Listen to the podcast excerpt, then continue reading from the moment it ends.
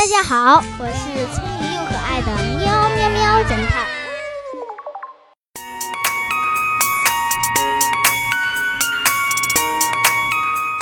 小红和小丽姐妹俩为了吃完饭能马上去看电视，每次吃饭的时候都拼命赶快吃完，这让他们俩的胃都不太好。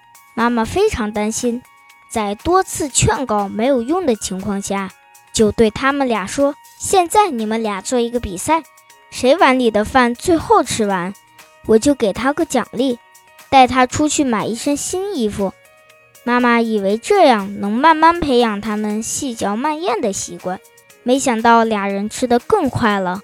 你知道这是为什么吗？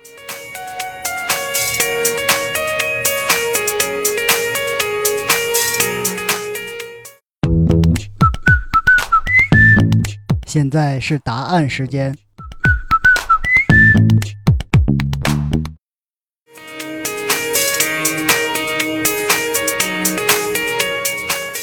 两个姐妹想了一个好办法，她们交换了饭碗，都吃对方碗里的饭。